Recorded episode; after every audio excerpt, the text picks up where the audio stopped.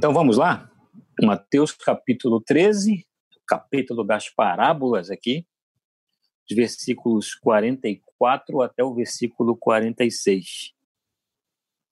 Mateus 13, 44 a 46.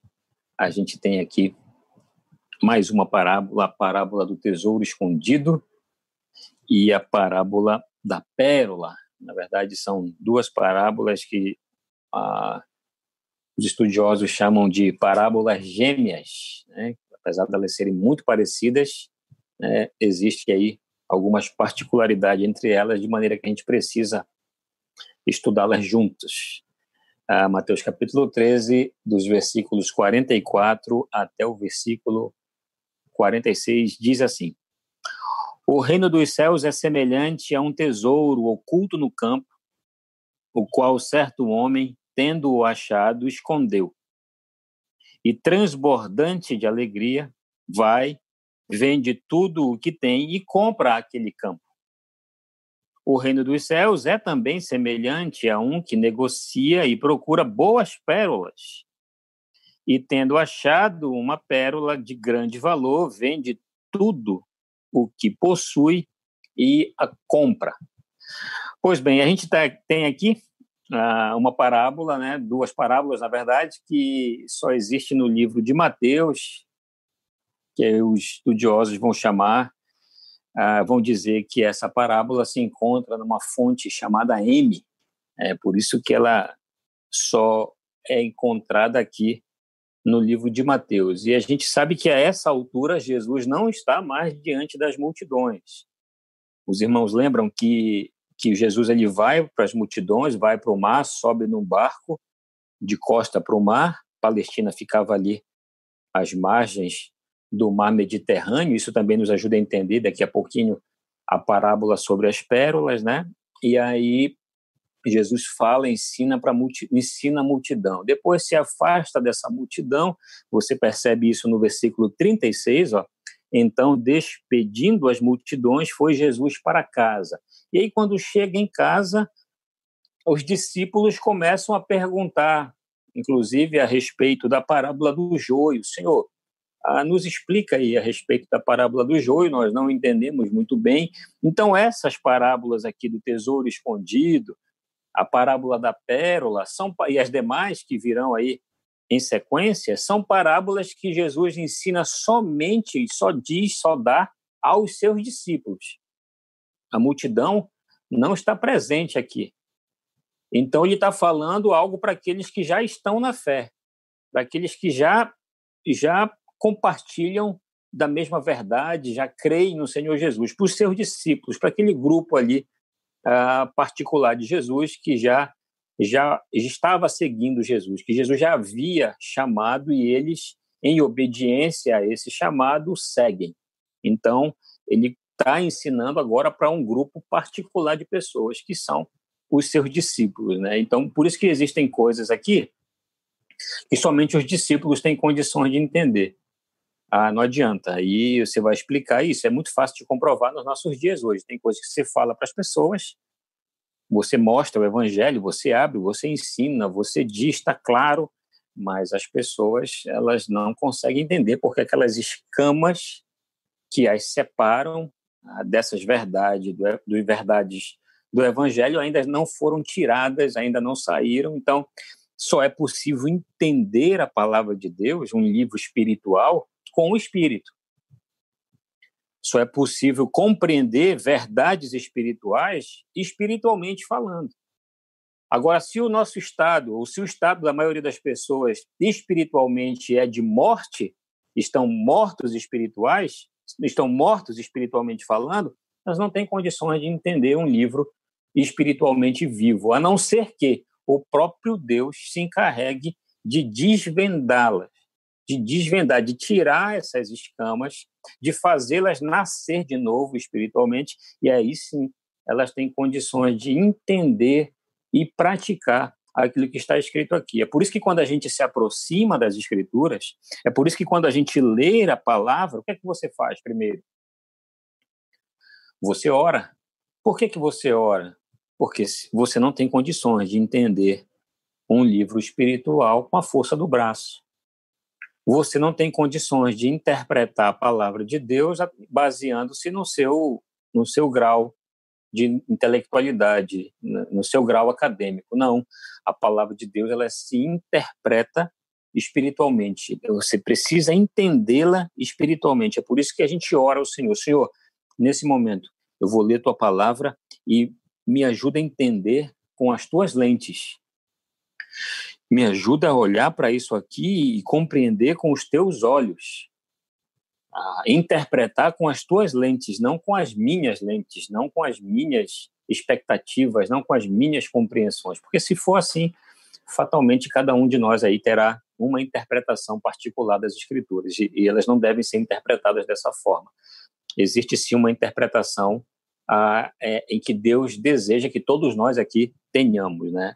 Apesar de ter bastante dificuldade quando o assunto é interpretar a Bíblia corretamente. É por isso que a gente precisa se aprofundar nesse conhecimento bíblico. É por isso que a Bíblia ela não pode servir de plataforma para eu para eu usá-la como plataforma e dizer aquilo que eu estou querendo dizer. E aí eu simplesmente pego um versículo bíblico, uso isso como plataforma para eu dizer o que eu gostaria. Não, não é isso. Ah, o estudo bíblico, todo ele, tudo aquilo que for dito deve estar, deve ser baseado nas escrituras. E não pegar um versículo de maneira isolada e lê-lo para usar simplesmente como plataforma para ir a, a balizar ou, va, ou validar ou legitimar o meu discurso. E aí, para dizer que esse discurso ele é um discurso espiritual, a gente cita aí dois ou três versículos da palavra de Deus. Não, não pode ser assim. Os irmãos que estão aqui me ouvindo nessa noite estão aqui porque querem ouvir a palavra de Deus. E é a ela que nós devemos, agora, nesse momento, dedicar toda a nossa atenção, buscando entender qual é a vontade de Deus para todos nós, especificamente falando a respeito desses três versículos aqui. Pois bem, vamos a eles. Versículo 44. Ao reino dos céus, mais uma vez, ele está falando sobre o reino dos céus, ele tá, faz questão de deixar claro, e através de uma série de, ilustrações, né? Já falou sobre o reino dos céus dentro de uma perspectiva de um agricultor, daquele que planta o trigo, do fermento, da, da, da grão de mostarda, desse contexto agrícola. Mais uma vez, ele vai explicar o reino dos céus, trazendo trazendo para nós é, é, ilustrações ali do dia a dia daquelas pessoas. Se você fosse, por exemplo, explicar o reino dos céus usando como ilustração a, aquilo que acontece nos nossos dias, você teria que se esforçar para isso, né? Para pegar e exemplificar o que Jesus faz para para exemplificar esse reino dos céus é pegar elementos ali do dia a dia das pessoas e, e, e tirar lições para isso. E que a nossa responsabilidade hoje é entender como é que ele faz isso e interpretar de maneira que a gente consiga compreender o que é que está por detrás dessas situações aqui. Então, o reino dos céus é semelhante a um tesouro oculto no campo, o qual certo homem, tendo achado, escondeu e transbordante de alegria, vai, vende tudo que tem e compra aquele campo. Bom, qual é a ideia aqui? A gente sabe que nesse contexto aqui era muito comum a, as pessoas elas esconderem a, as suas propriedades, os seus tesouros. Você vai ver isso acontecendo em Jeremias, a, quando ele fala para que as pessoas não deviam ser mortas porque tinha cevada, tinha trigo, tudo escondida no campo. Inclusive, eles não são mortos por isso, né? Você vai ver o salmista falando sobre tesouro escondido, Salomão nos provérbios falando que devemos buscar sabedoria como há tesouros escondidos. O próprio livro de Mateus, capítulo 6, um texto bastante conhecido nosso, se você for lá, dá uma olhadinha, você vai perceber isso no versículo 19. Não acumuleis para vós outros tesouros sobre a terra, onde a traça e a ferrugem corrói, onde ladrões escavam, vejam só, escavam e roubam. Por quê? Porque nesse contexto aqui, nesse período, era comum, as pessoas não tinham onde guardar os seus bens, não existiam bancos, né? Ah, não tinham onde guardar os seus bens e elas acabavam enterrando esses bens. É por isso que você vai ver aí algumas séries, né? Lembram os, os mais experientes aqui vão lembrar do Alibaba e os 40 ladrões que viviam cavando o mapa do tesouro, né? Cavando, por quê? Porque era comum naquele período as pessoas cavarem, né? E se e cavarem pra, na, na, tentativa de, de, de, buscar esses tesouros. E existiam ladrões que ficavam fazendo isso, inclusive, né? O próprio Mateus 6,19 vai dizer que o nosso tesouro deve estar no céu, porque lá não tem risco nenhum de ladrões escavarem, porque era uma prática ah, comum nesse período aqui. O contexto é outro, né? Está falando aqui a ideia de que um homem não se sabe ao certo porque esse homem estaria ah, cavando nesse terreno, provavelmente alguém deu a ele essa condição, a esse homem de, de cavar, esse, esse, de procurar, e na, e na, verdade o texto diz que ele nem estava procurando ah, tesouro nenhum, tesouro estava oculto, ele estava ali fazendo alguma coisa e aleatoriamente descobriu um tesouro. E como ele não podia, porque existia uma lei naquele período, naquela época, em que ele não podia pegar aquele tesouro, porque ele só podia usufruir daquele tesouro se ele fosse dono do campo. A gente já sabe que Jesus falou em outras parábolas a respeito do campo, né? Inclusive a parábola do joio falou que o campo é o mundo. Aqui é outra ideia, aqui é outro contexto. A gente precisa ter cuidado para não fazer interpretações equivocadas. Ah, então ele não podia, ah, não podia usufruir daquele tesouro a não ser que ele fosse o dono daquele campo. Então ele precisaria comprar aquele terreno, né? Por quê? Porque ele só seria dono daquele tesouro se ele fosse o proprietário daquela terra. Eu estava pesquisando hoje se você comprasse um terreno e nesse terreno você descobrisse que existe petróleo ah, aqui no Brasil, você acha que aconteceria o quê? Você seria o dono desse petróleo? Não, você não é o dono ah, do petróleo. Se você compra uma terra e descobre que nessa terra tem petróleo, o petróleo na verdade é da União. Ah, você vai ter, você não tem autorização para explorar aquele petróleo. Você não tem autorização para fazer a exploração do petróleo.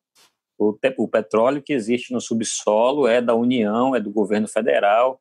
Aí você vai ter que entrar em contato com a Agência Nacional do Petróleo, que vai que vai te dar uma gratificação. Aí vai ter uma licitação para saber quem é que vai explorar aquele petróleo e você vai ganhar em torno de meio a 1% de tudo aquilo que existe na sua propriedade.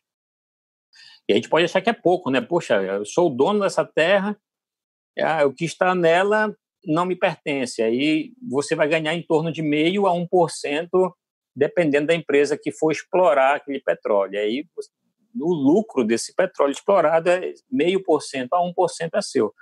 Dependendo da quantidade de barris aí de petróleo que você conseguir tirar do seu terreno, você vai ter aí um valor, então, inclusive, considerado, considerável, a julgar pelo preço do barril de petróleo ah, nos dias de hoje. Agora, isso não acontece nos Estados Unidos, por exemplo. Se o dono de uma terra lá nos Estados Unidos, a lei é diferente, e ele descobre que tem petróleo ou gás natural, esse homem é um milionário. Por quê? Porque aquela terra é dele e tudo que está ali pertence a ele. Então, ele é dono do petróleo, do gás natural, do ouro, do que tiver ali é dele. Diferente, as leis são diferentes aqui. Nesse contexto aqui, a lei judaica dizia que somente o dono do campo poderia explorar aquilo que estava ali, ou seja, se existia um tesouro ali, se eu não fosse o dono daquela propriedade, eu não não poderia ah, usufruir disso. Então, qual é a ideia? O que é que esse homem faz? Ele descobre ali o tesouro que estava oculto, e aí o que é que ele faz? Ele transborda de alegria por conta de toda aquela riqueza ali, impagável, a ideia de que esse tesouro era algo impagável. Ah, ele vai, vende tudo que tem e compra aquele campo. Então, o que acontece está muito claro a imagem. Você pode deve fazer um exercício mental para tentar imaginar essa cena. E aí a gente tem que interpretar isso aqui. Quem é esse homem? Quem é esse tesouro? O que é esse tesouro? Esse campo? Quais são os personagens que estão envolvidos aqui. Aí os, os estudiosos, os intérpretes vão divergir aí em alguns momentos. Dizem, uns dizem que é Israel, outros vão dizer que é a igreja, outros vão dizer que tudo aqui se refere a Cristo. Mas o que é, o que é fato, a gente pode olhar para cá e ver que a parábola está falando acerca do reino dos céus, que é semelhante a um tesouro oculto no campo, o qual certo homem, tendo achado, escondeu, transbordante de alegria, vai, vende tudo que tem e compra aquele campo. Qual é a ideia aqui? Quem é que faz isso? Quem é que encontra? Quem é que acha? Quem é que vai lá e consegue encontrar esse tesouro? Quem é que acha? A interpretação que a gente faz de um texto como esse, que a gente já sabe, inclusive, que quem nos encontra, não somos nós que encontramos a Deus, na verdade. Aí alguns vão dizer, não, tá vendo? É o homem que vai lá e consegue encontrar a Deus. Isso vai ficar um pouco mais claro na parábola da pérola. Mas quando a gente olha para as escrituras, a gente percebe que toda a iniciativa desse processo de encontrar, de chamar, de trazer para si é uma iniciativa do próprio Deus. É o próprio Deus que faz isso, porque de nós mesmos nós não temos condições nenhuma, pelo fato de nós nos encontrarmos mortos espiritualmente, de encontrar a Deus, a não ser que esse Deus, na sua soberania, graça e poder, misericórdia, nos alcance com o seu amor, nos traga para si, é isso que acontece com o apóstolo Paulo. A gente consegue exemplificar isso que acontece com o apóstolo Paulo de maneira muito tranquila, muito fácil, lá, por exemplo, em Filipenses. O que é que ele considera? O que é que ele acha, o que ele tem? Quando ele encontra aquele grande tesouro, né? O que é que ele diz? Olha Filipenses capítulo 3, versículos 8 e 9. Esse texto é riquíssimo né, de, de informações para nós. Filipenses capítulo 3, versículos 8 e 9 a gente vai ver que quando Paulo ele se encontra com esse com esse tesouro, qual é a, a, a iniciativa dele? O que é que ele faz, né? Filipenses 3, 8 e 9. Eu vou ler para os irmãos. Olha só. Sim, deveras considero tudo como perda por causa da sublimidade do conhecimento de Cristo Jesus, meu Senhor, por amor do qual perdi todas as coisas e as considero como refúgio para conseguir Cristo e ser achado nele, não tendo justiça própria que procede de lei, senão a que é mediante a fé em Cristo, a justiça que procede de Deus, baseada na fé. Vejam só, mas para que o Paulo chegasse a esse conhecimento, para que o Paulo chegasse a essa compreensão de considerar tudo como perda por causa da sublimidade de Cristo, ele não chega a essa conclusão por si só. Ele não, ele não simplesmente está de manhã, acorda e, puxa, isso aqui não vale nada. Todos esses recursos que eu tenho, toda essa posição que eu tenho na sociedade, tudo isso que eu construí, que eu consegui, isso não vale absolutamente nada. O mais importante é ter a Cristo. Ele não, ele não chega a essa conclusão de maneira natural. Ele não chega a essa conclusão de maneira reflexiva tão somente, de ele introjetar em alguns pensamentos e che... o que, que acontece antes? Se a gente ficar só com Filipenses capítulo 3, versículo 8 e 9, a gente perde muita coisa do que acontece antes. O que, que acontece antes com Paulo para que ele entenda que ele encontrou um tesouro? A gente vai ter que ir lá em Atos.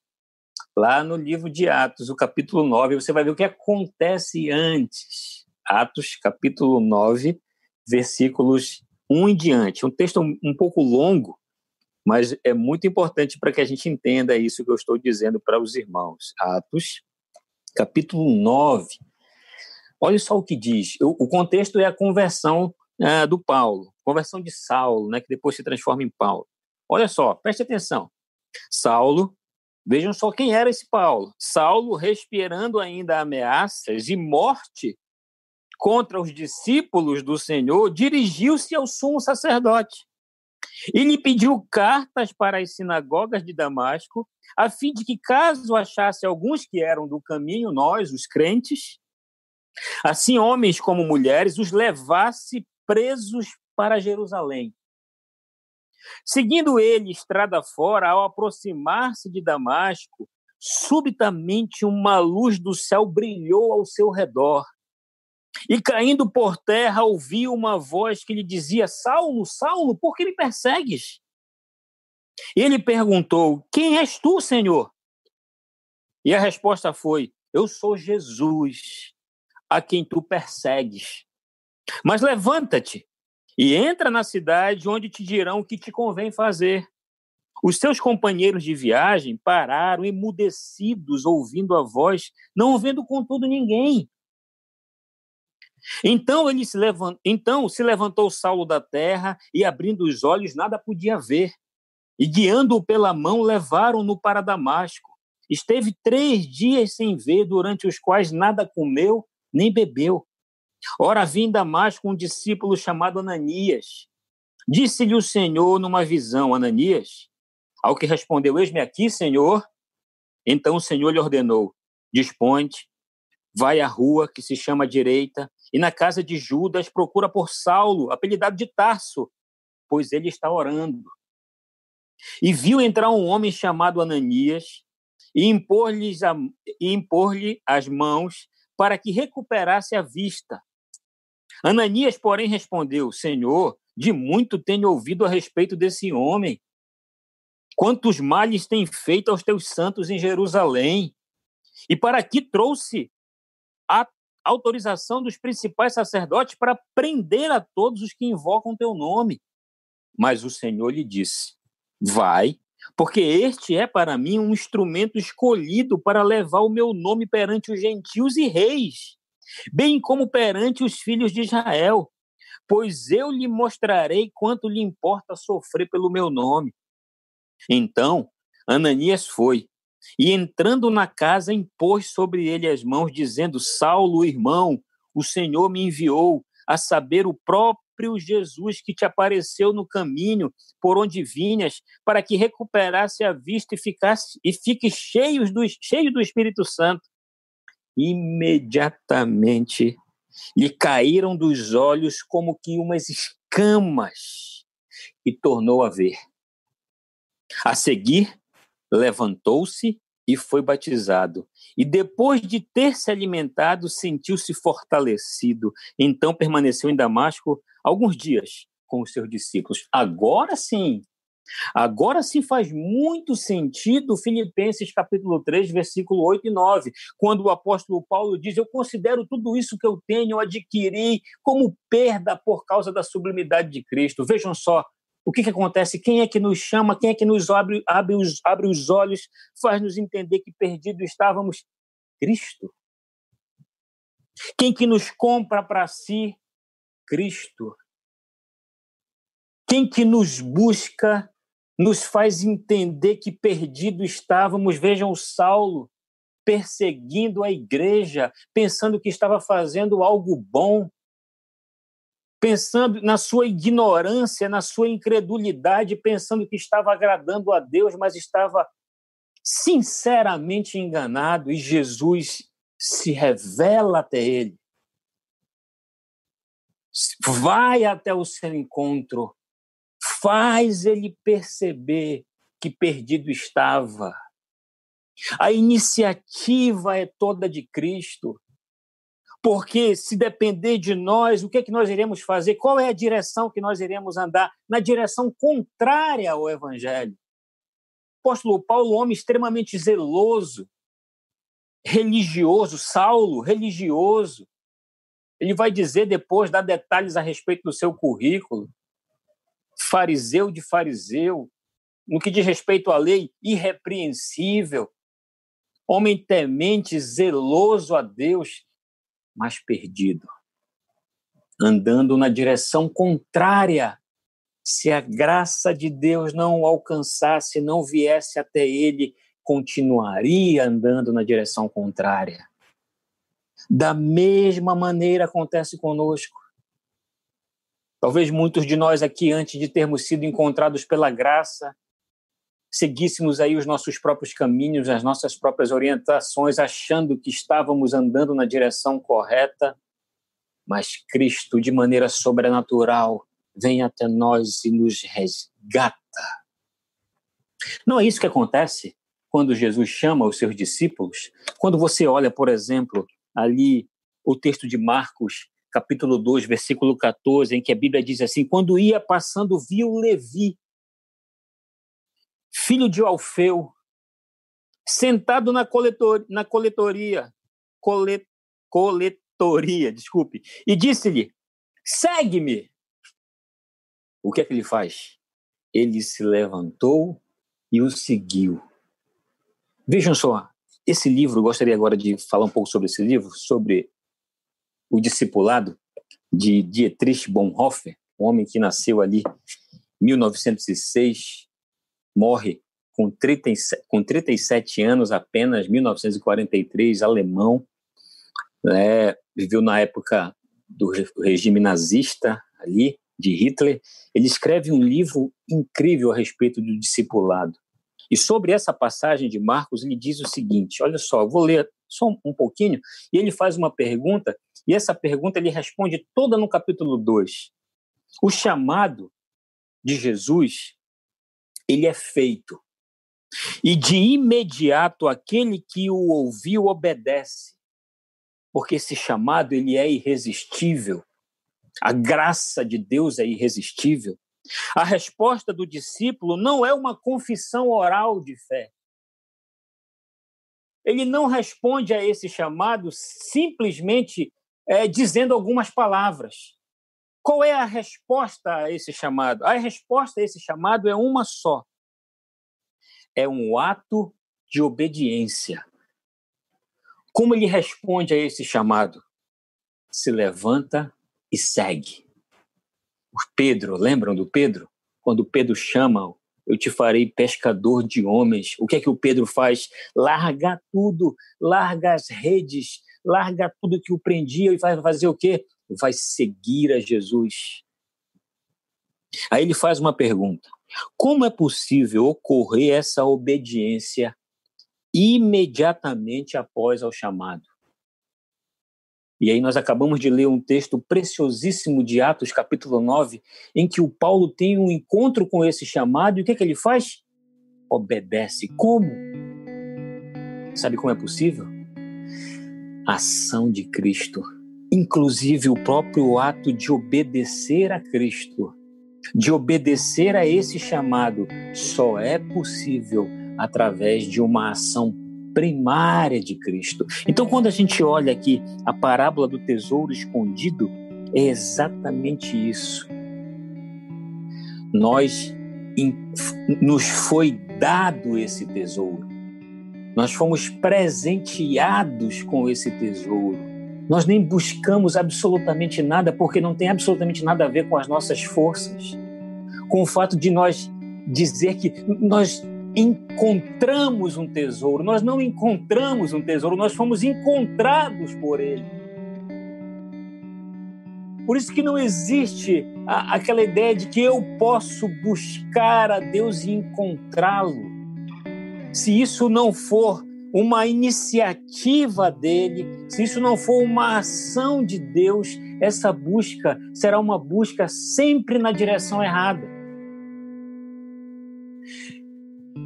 A gente precisa entender que aí você deve estar pensando, é, mas e quando a Bíblia fala, meu povo, me buscar de todo o coração, o povo, nós estamos falando de pessoas que ainda não conhecem o Evangelho. Quando nós conhecemos o Evangelho, sim, nós temos que buscar. E nós vamos encontrar. Vocês vão me, me encontrar quando vocês me buscarem de todo o coração. Se o meu povo, que se chama pelo meu nome, se humilhar, se arrepender dos seus maus caminhos e se converter, eu virei e sararei sua terra, o povo, o povo de Deus, aqueles que já o conhecem. Agora, aqueles que ainda não foram encontrados pela graça, só é possível encontrar se é o próprio presente, que é o Cristo Jesus, vier até nós e nos resgatar das trevas e nos colocar na sua maravilhosa luz. É isso que ele faz. É Ele que faz. Por isso que a nossa obediência, o nosso, a nossa devoção, a, o nosso culto, isso deve ser direcionado a Cristo, porque foi exatamente ele que fez todo o esforço, todo o exercício e fez isso de uma maneira completa, perfeita, determinante e cabal. Porque senão, se nós pudéssemos encontrar o tesouro com as nossas próprias forças, nós teríamos mérito. Eu cavei, eu busquei, eu encontrei. A gente olha, por exemplo, do apóstolo Paulo mais uma vez. O que, que ele estava fazendo, pensando que estava fazendo certo? Estava andando na direção oposta. Oposta. A gente vai encontrar várias pessoas aí aí fora pensando que estão fazendo certo, pensando que estão andando na direção certa. Mas se Cristo não as encontrar, se Cristo não as chamar, não abrir os olhos dessas pessoas, mas não irão entender o estado que se encontram. É por isso que nós devemos orar por essas pessoas pedir que a graça de Deus as encontre, para que o Evangelho as alcance e não somente orar, mas existir em nós a iniciativa de pregar o Evangelho. Porque a fé vem pelo ouvir e ouvir a palavra de Deus. E quando a gente chega no versículo 45 e 46, a gente tem aqui uma outra parábola muito semelhante, mas aí com, com alguns elementos que, que, que diferenciam, né?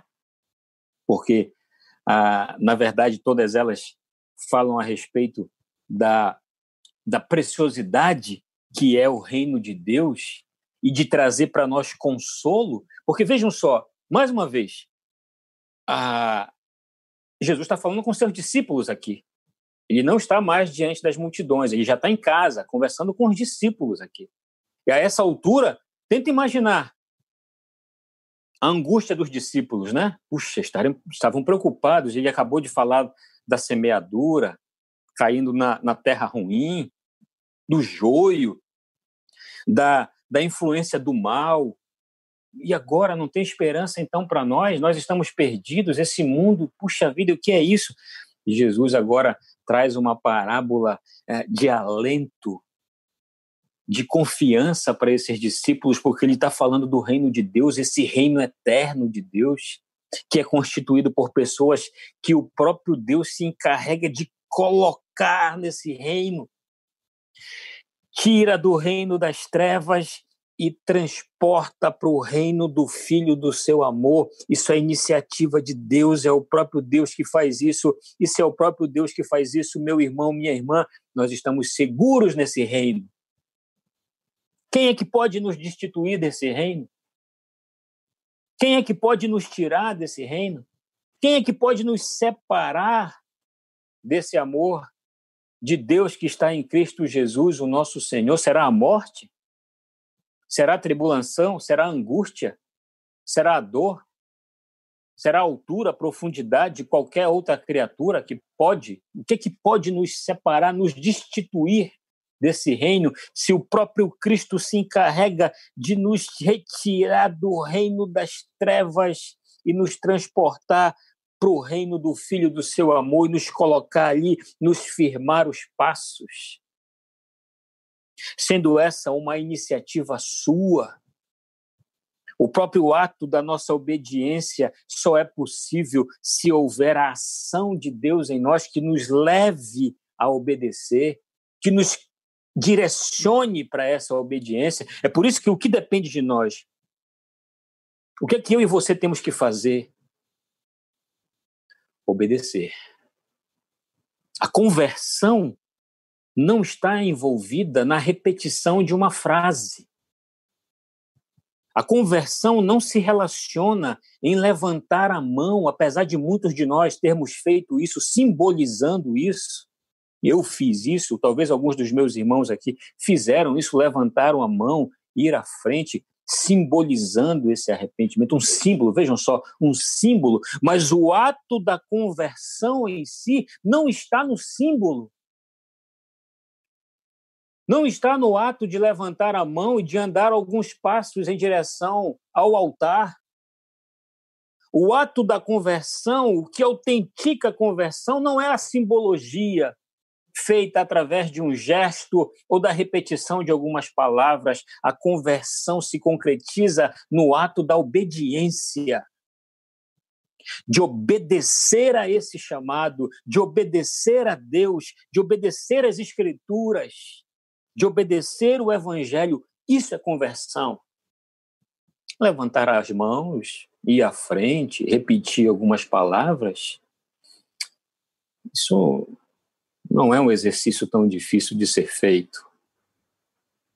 Agora, obedecer a Deus, obedecer o Evangelho, obedecer às leis de Deus, isso só é possível se o próprio Deus se encarregar de desvendar os nossos olhos, para que a gente entenda o estado em que nós estamos e aí sim consigamos de fato obedecer a Deus. E aí chegamos à conclusão de que fomos encontrados por esse grande tesouro. Fomos encontrados por esse grande tesouro, Cristo Jesus, o Senhor, que nos colocou no seu reino. Reino, e estamos nesse reino de maneira segura, porque é Ele mesmo quem se encarrega de nos manter ali. Parábola da pérola. O reino dos céus é também semelhante a um que negocia, procura boas pérolas e, tendo achado uma pérola de grande valor, vende tudo que possui e a compra. Agora a gente não, a gente percebe uma mudança aqui. Naquele primeira, na primeira situação a gente vê, a gente vê um homem que está de maneira aí despretensiosa, vai lá e encontra um tesouro. Agora não, agora a gente tem um homem, alguém que está acostumados aí, acostumado a negociar pérolas. E, e aqui nesse contexto a pérola era era era era tendência, né? Era tendência. Você vai ver Cláudio aí se propondo a, a invadir a Inglaterra para para estabelecer um negócio de pérolas ali, né? Então, as pérolas nesse, nesse contexto aqui valia muito mais do que as esmeraldas, do que as safiras, do que qualquer outra pedra preciosa. As pérolas tinham um valor impressionante. Elas, o que determinava o valor era a perfeição da sua circunferência, o tamanho. Né? E aí essas pérolas eram usadas para para or, ornamentar as vestes, né? cabeça, os dedos, as orelhas. Então, as pessoas, a tendência, os ricaços da época ali, a classe mais alta da época se vestia com roupas é, ornamentadas com pérolas. Então, a, a pérola era tendência da época, era o que houvesse, o que havia de mais top na época aí, o maior símbolo aí de, de, uh, de ostentação, né, uma palavra que a gente usou muito algum tempo atrás, né, ostentar, o maior símbolo de ostentação na época, aqui na sociedade da época, era era pérola. Então, e aí tinham pessoas, lógico, por conta de toda essa possibilidade de enriquecer usando, é, encontrando pérolas que investiam tudo ah, o que tinham, o seu tempo, os seus bens na, na busca de, da pérola perfeita, né? da, nessa tentativa de encontrar algo de, de grande valor. Então, esse homem é, de, é dessa forma, aqui está falando de, de um profissional, de um, de alguém que está acostumado a lidar com isso. Então, o reino dos céus é também semelhante a um que negocia e procura boas pérolas. E mais uma vez existe uma grande discussão entre os intérpretes para dizer, né, o que é isso, né? Está se referindo a quem? Que pérola é essa? É a igreja? É Israel? É algumas pessoas? O que é isso, né? Então, o reino dos céus é semelhante a um homem que negocia e, e procura boas pérolas. E tendo achado uma pérola de grande valor, vende tudo o que possui e a compra. Aí vamos pensar que nós somos esse homem. Nós somos esse homem. A gente precisa fazer essas interpretações de maneira espiritual. Nós somos esse homem. o que é que nós poderíamos comprar? Espiritualmente falando, irmãos, pensemos que fôssemos esse homem. O que eu e você poderíamos comprar? O que era esse algo de grande valor? O que que esse algo de grande valor?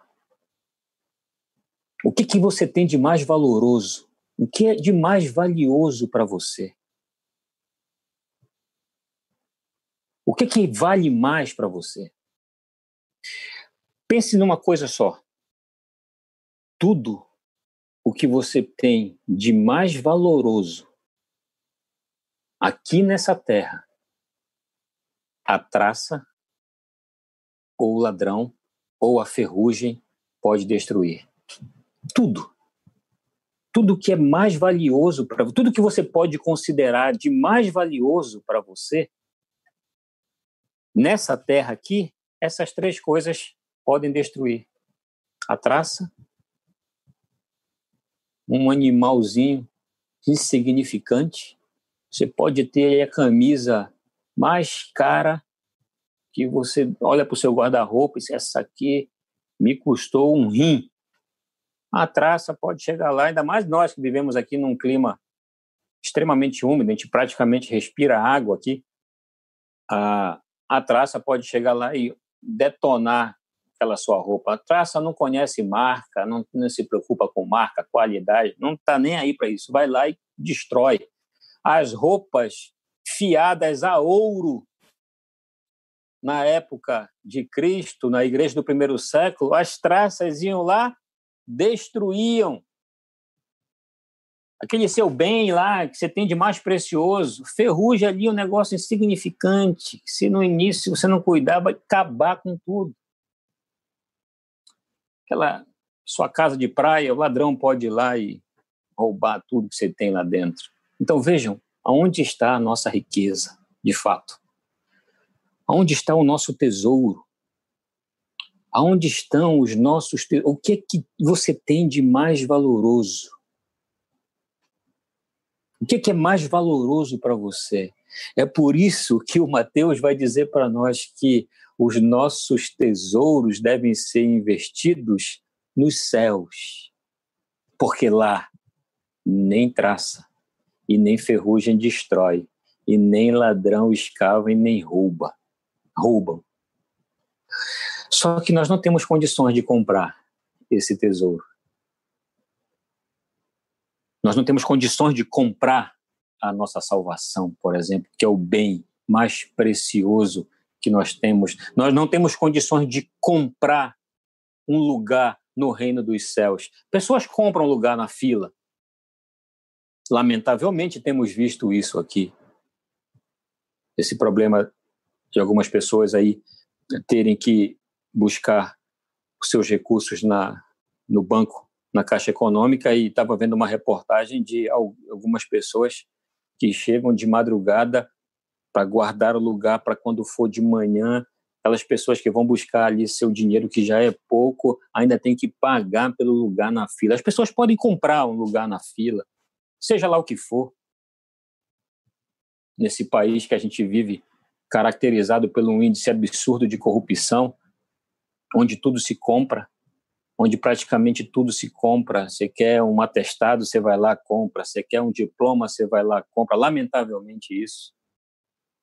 Mas você não pode comprar um lugar no reino dos céus. Tesouro nenhum. Dinheiro nenhum. Nada que você possa fazer ou ter ou ser é capaz de comprar para você um lugar no reino dos céus. Como é que isso é possível? A não ser que o próprio Cristo venha e te dê. Graça é presente, graça é favor imerecido. Quando a gente encontra essa pérola aqui, a ideia é exatamente essa, né?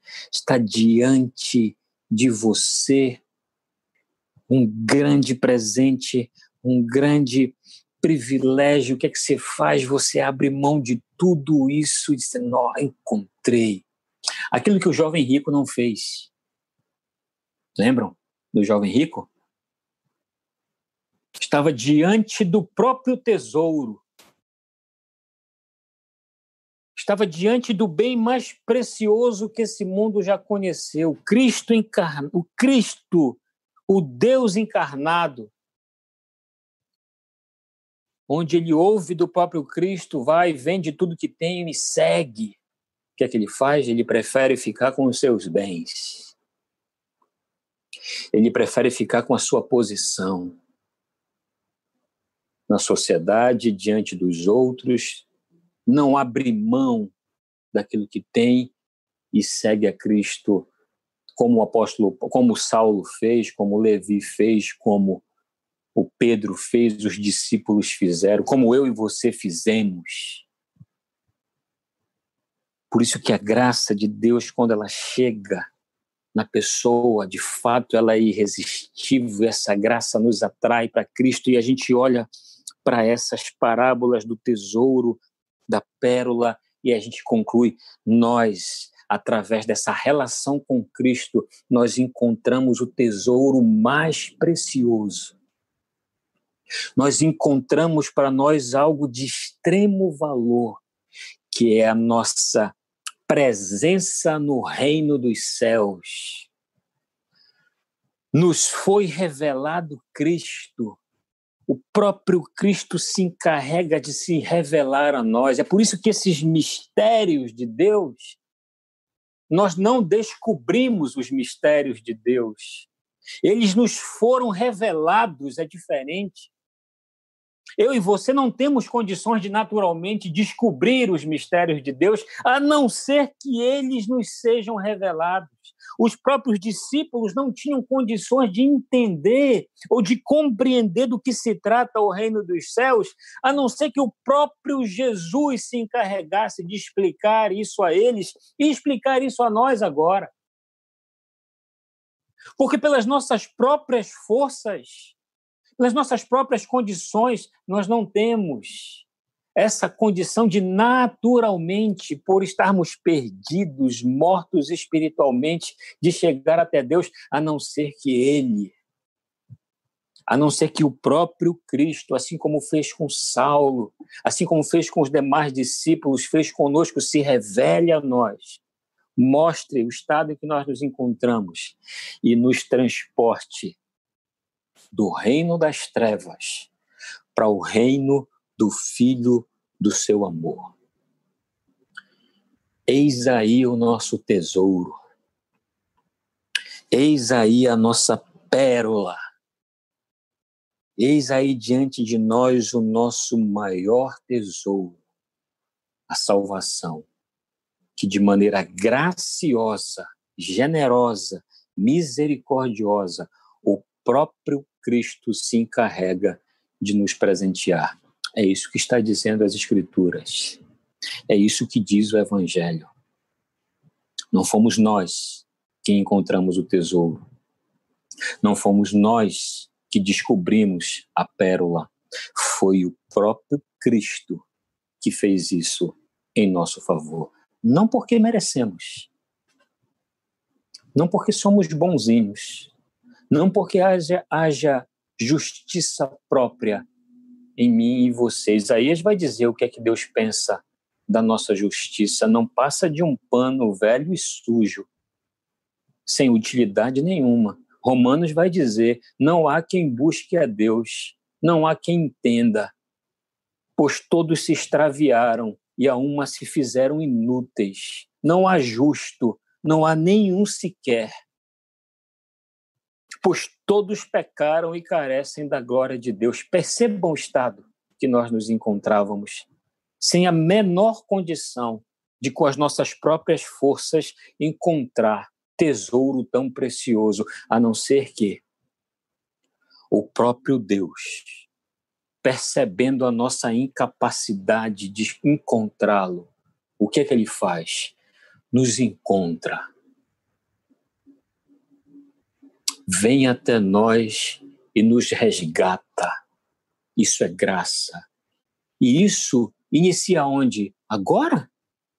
Isso acontece desde o Éden. Desde o Éden, a iniciativa sempre foi de Deus. O que acontece quando o homem peca? O homem que tinha o hábito, que conversava com Deus todos os dias, na viração do dia, Deus conversava com esse homem. O homem peca, homem e mulher pecam, se afastam de Deus quando chega no horário da conversa, onde o homem está escondido, envergonhado, com medo. Tive medo e me escondi. Só que antes Gênesis capítulo 3, versículo 9, o que, que ele faz? Deus vai em busca do homem e pergunta: onde estás? Deus vai atrás porque ele sabe que o homem, depois de pecar, não vai, não vai com as suas próprias pernas buscá-lo, porque não tem condições para fazer isso, porque pecou. E aí criou-se aquele abismo de separação entre Deus e o homem que só pode ser rompido por Cristo. Que só pode ser desfeito, que esse abismo só pode ser desfeito através de Cristo.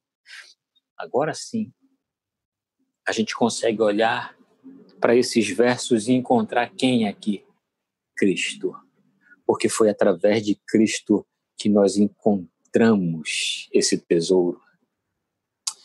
Ele nos resgata, ele vem até nós porque sabe que com as nossas próprias forças nós não temos condições de encontrá-lo. A iniciativa é de Deus, o mérito é de Deus, o mérito não é nosso, o mérito não está na nossa justiça, na nossa intelectualidade, naquilo que nós conseguimos a ah, conquistar isso diante de Deus não passa de absolutamente nada.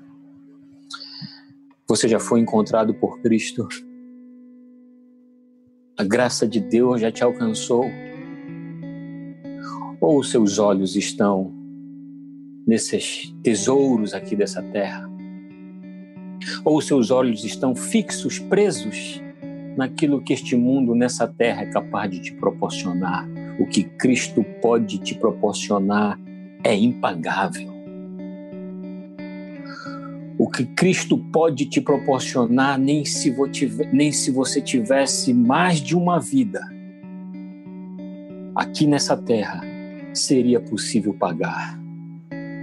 O que Cristo tem para te proporcionar é algo extremamente valioso. E se você só pode experimentar se você obedecer ao chamado de Deus, se você obedecer àquela voz que diz: segue-me, segue-me, obedece-me, larga tudo o que você tem e segue-me, larga todas as onde você deposita a sua confiança e segue-me. Siga Cristo Obedeça a Cristo e você vai experimentar o que é encontrar um tesouro. Siga Cristo, obedeça a Cristo e você vai entender o que é encontrar uma grande pedra preciosa. O que é isso?